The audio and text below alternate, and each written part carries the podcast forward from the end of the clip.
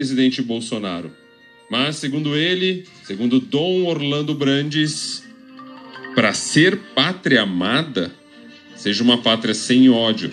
Para ser pátria amada, uma república sem mentira e sem fake news. Pátria amada sem corrupção.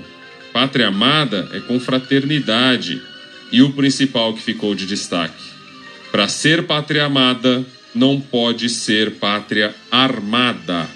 E ponto final.